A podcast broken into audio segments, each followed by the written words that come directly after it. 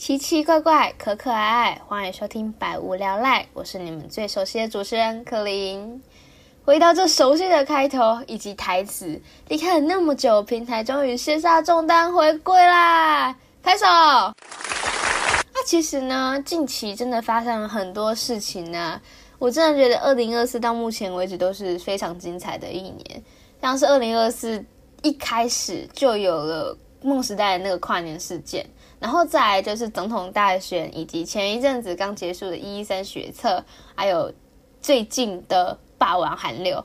这寒流真的是冷到我一个不想出门，也不想离开床的程度。身为一个南部人，我认真觉得非常痛苦。那其实我在这里呢，也要跟刚考完试的学测生们说，恭喜你们成功度过一个高中的难关。那接下来呢，该面试的面试。该分科的分科，希望你们都能坚持到确认自己有考上大学的那一刻，才能松懈一下下哦。毕竟接下来就是要努力的上大学了嘛。那大家继续加油！接下来就是事情有一些事情过去了，那一定会有事情会继续发生嘛。你们会看到一个非常熟悉的循环，你们会看到两个人，他们慢慢的认识，他们认识之后，他们的周遭可能会发生一些粉红色泡泡的暧昧氛围，等到温度达到一个极致的时候，他们会互相告白。当他们告白之后，确认了彼此的心意，他们就会交往。他们交往之后，会牵起他们彼此的小手，到各个地方去约会、去旅游、去撒狗粮，再来慢慢深入的了解。就在大家以为他们可能会一直稳定下去的时候，他们就会跟你说：“哦，我们分手了，再见，拜拜，下一个。” 这是我觉得这是一个非常常见的，当学生考完试或者是经历重大磨难之后。的空窗期会发生的事情，毕竟他们需要情感上的支持嘛，所以他们谈恋爱怎么了，我们就支持他们，然后看着他们谈恋爱就好了。毕竟看也是蛮有趣的，对吧？好，我们现在把话题回到百无聊赖这个频道好了。这个频道唯一没变的，大概只有头贴还有我我了吧。因为其实呢，头贴原本是要变的。我之前在备考的时候有画过一张图，上面是橘色靴子配上黑色可爱蝴蝶结，以及看起来像是颜色配对障碍的蓝色背景。我我认真声明，橘色跟蓝色配起来其实不丑，我觉得他们配起来很可爱。只是大家的排斥和偏见，让大家觉得，让大家都会觉得。它很丑，不，拜托大家不要再讨厌橘色跟蓝色配在一起了，它们其实很可爱的，好吗？反正就是这张图，它乍看之下会以为是你在那个诊所挂号的那个柜台上看到的儿童涂鸦，真的很可爱啊，充满童心啊，就很符合我的频道调性。反正我就把我这张图给我朋友看，我朋友就跟我说。如果你在幼稚园就展现出这种天赋，大概培养一下就能有一片天。但你现在这样，就算了吧。然后他就给我一个很腼腆的微笑，这样。我当时听到，我就觉得蛮绝望的。我心想，也没那么糟糕吧。可是我再转念一想，诶，大家喜欢花，除了它的外观以外，也有人会因为它的寓意去喜欢这个品种啊。于是我就跟我朋友阐述了这双靴子背后意义。我就说：“哎，那不是普通的靴子，这是一双有寓意的靴子。它有着我录 Podcast 的初衷，就是希望我能给大家带来不同的生活，看不同的世界的样貌。”我我讲完，我自己都觉得听起来很深奥，会有一种想要去探索这张图片的欲望，但其实。我想表达就是分，我想分享我所见所闻，目的就是那么单纯。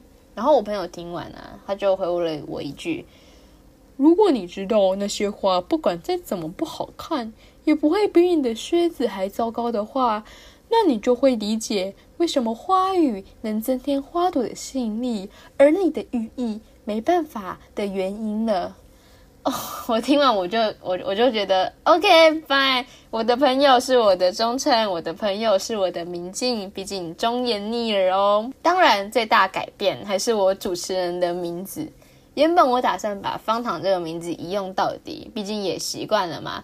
可是我转念一想，二零二四对我来说是一个什么都新的一年。新的身份、新的开始，甚至会有新的学籍、新的生活，还有新的人生规划。那么主持人要叫什么这一块，也是一个新的决定啊。原本呢，我想过，不然就叫本名好了，但是太单调了。我真的觉得本名太单调了，不符合我这一个人的个性，这一个乱闹、乱搞、花里胡哨的个性特质。所以我思考了很久很久，我决定叫可琳。这个名字用英文发音的话，会很像 clean 清洁那个 clean。因为我是一个呃双子座的女生，我做什么都会三分钟热度，就是一个双子座标准特质嘛。又因为我的个性使然，所以只要开始做什么事情，我就会想要把之前的东西处理干净，再重新开始。像是如果我想要做笔记，我一定会再买一本新的笔记本，然后。把笔记再写上去，我不管我会不会把笔记写完，但是我就是一定要有新的笔记本。这样我知道很麻烦，很浪费钱，但我就想有新的开始啊，怎样？反正呢，取这个名字不是什么重点，内容才是。所以大家还是要多多关注我的每一集内容。然后除此之外，我之后也有想过要创一个关于这个平台的 IG，以防大家会想要跟我互动。但是这个之后再说啦。那我们现在就进入我们今天的主题吧。其实这一集是第零集，是回归集，没有什么主题，但我还是会想要跟大家聊聊我自己觉得蛮深刻的人生话题，叫做遗憾。大家如果有看过一些爱情漫画或者是言情小说，甚至台湾的八点档也很常上演这种戏嘛，什么白月光啊。渣男渣女后悔，然后追夫追妻火葬场这样，或者是家人一开始很冷漠，然后后来发现原来是误会，开始道歉向弥补之类的，很狗血，但是很多人喜欢的虐心剧情。我就想，在这样的剧情背后，真的是只要讲到追夫追妻火葬场这样后悔的故事，然后吸引大家目光而已吗？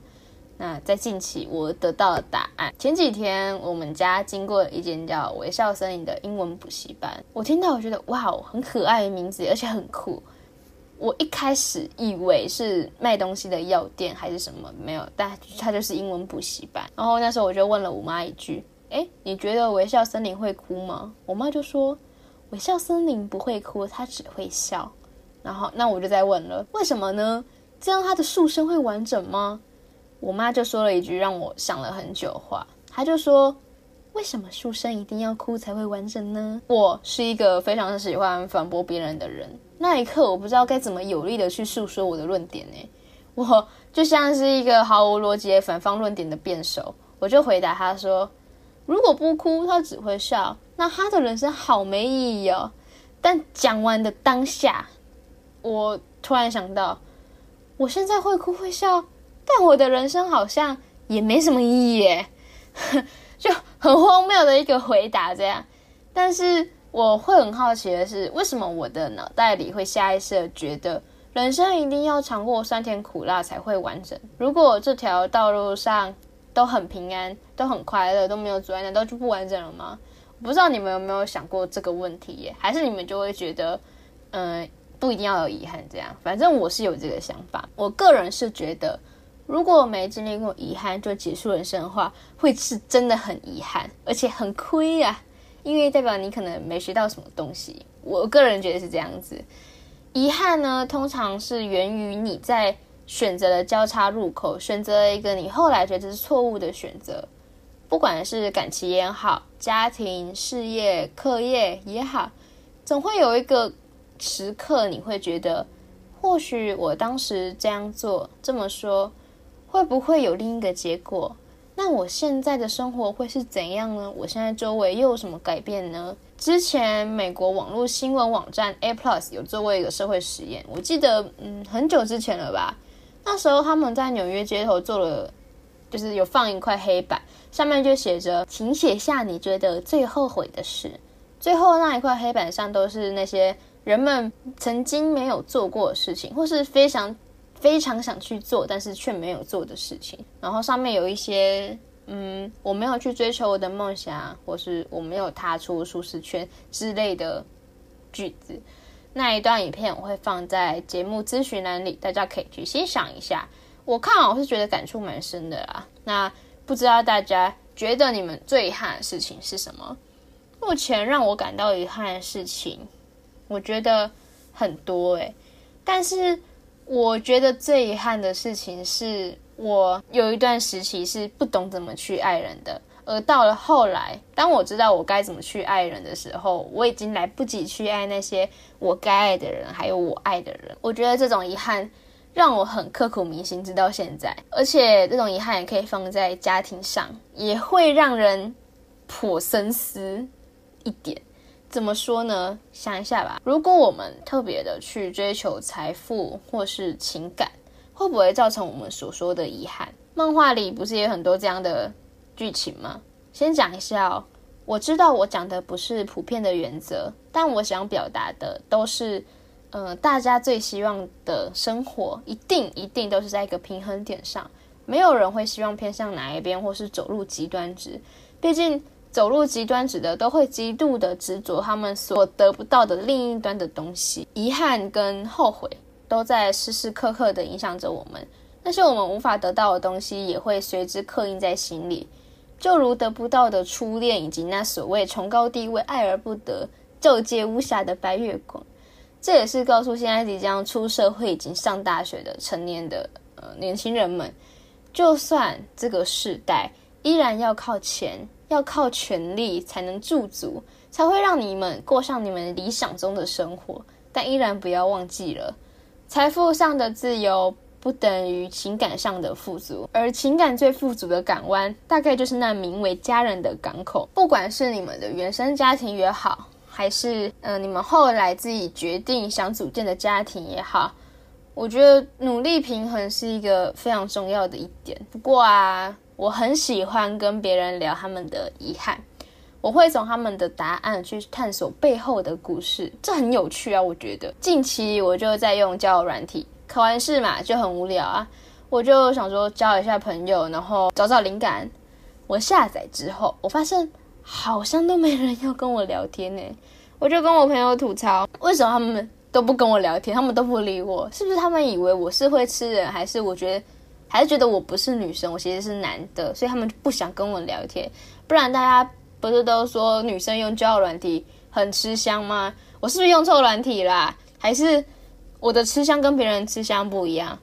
甚至我还跟我朋友说，还是我在我自介明确打出我想找个男朋友谈恋爱，然后再打只限两个礼拜。我 因为为什么为什么我会这样想？因为我觉得我对陌生人的耐心可能只维只能维持两个礼拜，不能再多了。我真的没办法想象，当一个男生问我你在干嘛，宝贝的时候，我明明躺在沙发上，然后脚整个摊开，身上盖着毛毯，左手放着多利多姿，右边放着柳橙汁的时候，回他：哦，我在咖啡厅看书啊，晚点还要跟闺蜜去猫咖撸猫呢。怎么了吗？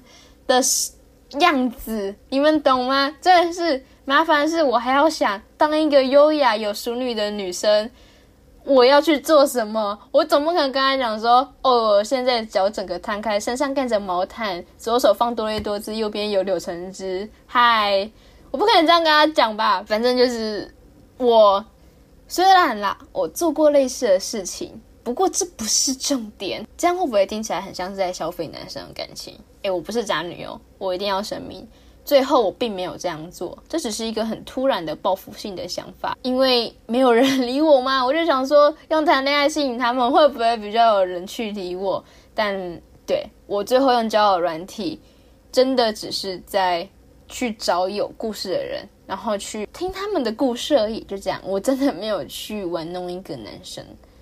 反正我就是有听到一个人的遗憾是说，我觉得我当初不应该轻易的放手，听起来就很像是可能是感情的故事，当然嘛，我也就理所当然问那个人：“诶，是你喜欢的人吗？是你的前女友吗？还是谁？”他就回我：“不是，他不应该放手的是他的理想。这个人他的梦想是当一位画家，然后我想经营画廊，想要开画展，这应该是每个艺术家都想要的梦想吧？我觉得。但是因为家里的经济没办法去支持他的艺术梦，所以他就尝试去找工作，去累积他的本金。就这样，他经历了一段。”很长的时间，他就一边打工，一边去阐述他的作品。他觉得这样很好啊，他觉得目前这样就很好了。他可以继续一直工作，然后去支持他的梦想。他觉得这样的生活很稳定，OK。但是后来呢，好景不长，他的其中一位家人他就生了一场重病，然后需要去住院，甚至也需要有人能够帮忙照顾。但因为他要工作嘛，所以没办法，他就只能去找护工帮忙照顾。这样子护工费，然后住院的费用、医药费，这样子加加总总也是需要一大笔钱，而刚好这一大笔钱就等于他累积的本金。这样讲很明白，就等于说这一段时间的努力都白费了，都给医药费。这样他最后去选择去从军。从军有稳定的薪水，然后他自己也不排斥嘛。但是他最后就是放弃了他的梦想。那时候他讲完之后，我就问他：，所以后来你尽管生活也趋于稳定了，你家你家人的病情也慢慢的好转了，你也没有去想过重拾画笔吗？他就回我：，嗯，没有，因为我觉得我已经过了那个有理想、有憧憬、有。动力的那个时期了。现在这个这呃，现在这样的生活，我觉得已经很好了。虽然没有了画笔，那时候我听完，我就觉得哇，我一整个茅塞顿开诶。因为其实我一直在怀疑我自己想选择大众传播这条路线是不是真的是正确的，会不会这只是我一个非常理想的状态？但是。并不见得我我就是适合这条路。反正我听完，我就像打了鸡血一样，我就疯狂的去规划，我就开始上网查资料，我就想说，哎，我可不可以去这个 A P P 去做什么事情，或者是哎，这个工作能不能让我实现我的梦想？哎，那这个打工我是不是可以去试试看？反正就是一大堆，呃，人生规划吗？就然后跑出来了。所以我觉得遗憾这个课题，它。必须要是人生会经历到的一个很重要的历程，我觉得遗憾会让人去从中学习，甚至会有所启发。我们把遗憾套到刚刚讲八点档那个好了。如果这群男女或是这一群家人，他们并没有经历过遗憾、经历过后悔这件事情的话，那他们是不是就不会知道说，并不一定大家的生活都是围着自己转的？毕竟他们的。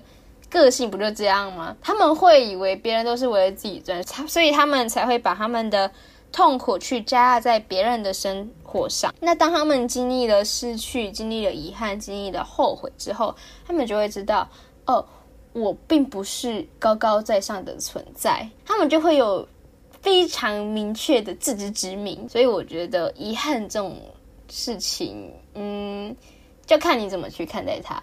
我是觉得遗憾真的是人生会经历到的课题，就像是有一个问题很常被拿来讨论：如果爱情最后注定是一场悲剧，那么你还会想遇上这个人吗？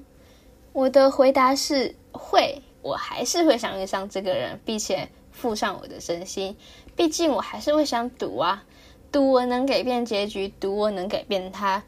至少我尝试过了，就算真的留下遗憾，那也是最美的遗憾。最后呢，感谢你们的收听，希望这一集能带给你们一些启发或者是想法。那大家如果对于今天的两个问题有任何回答的话，也可以在底下留言哦。如果大家喜欢我们节目的话，就欢迎按个赞、留个言、分个享，欢迎随时追踪我们动态哦。这里是可林，我们下次再见，拜拜。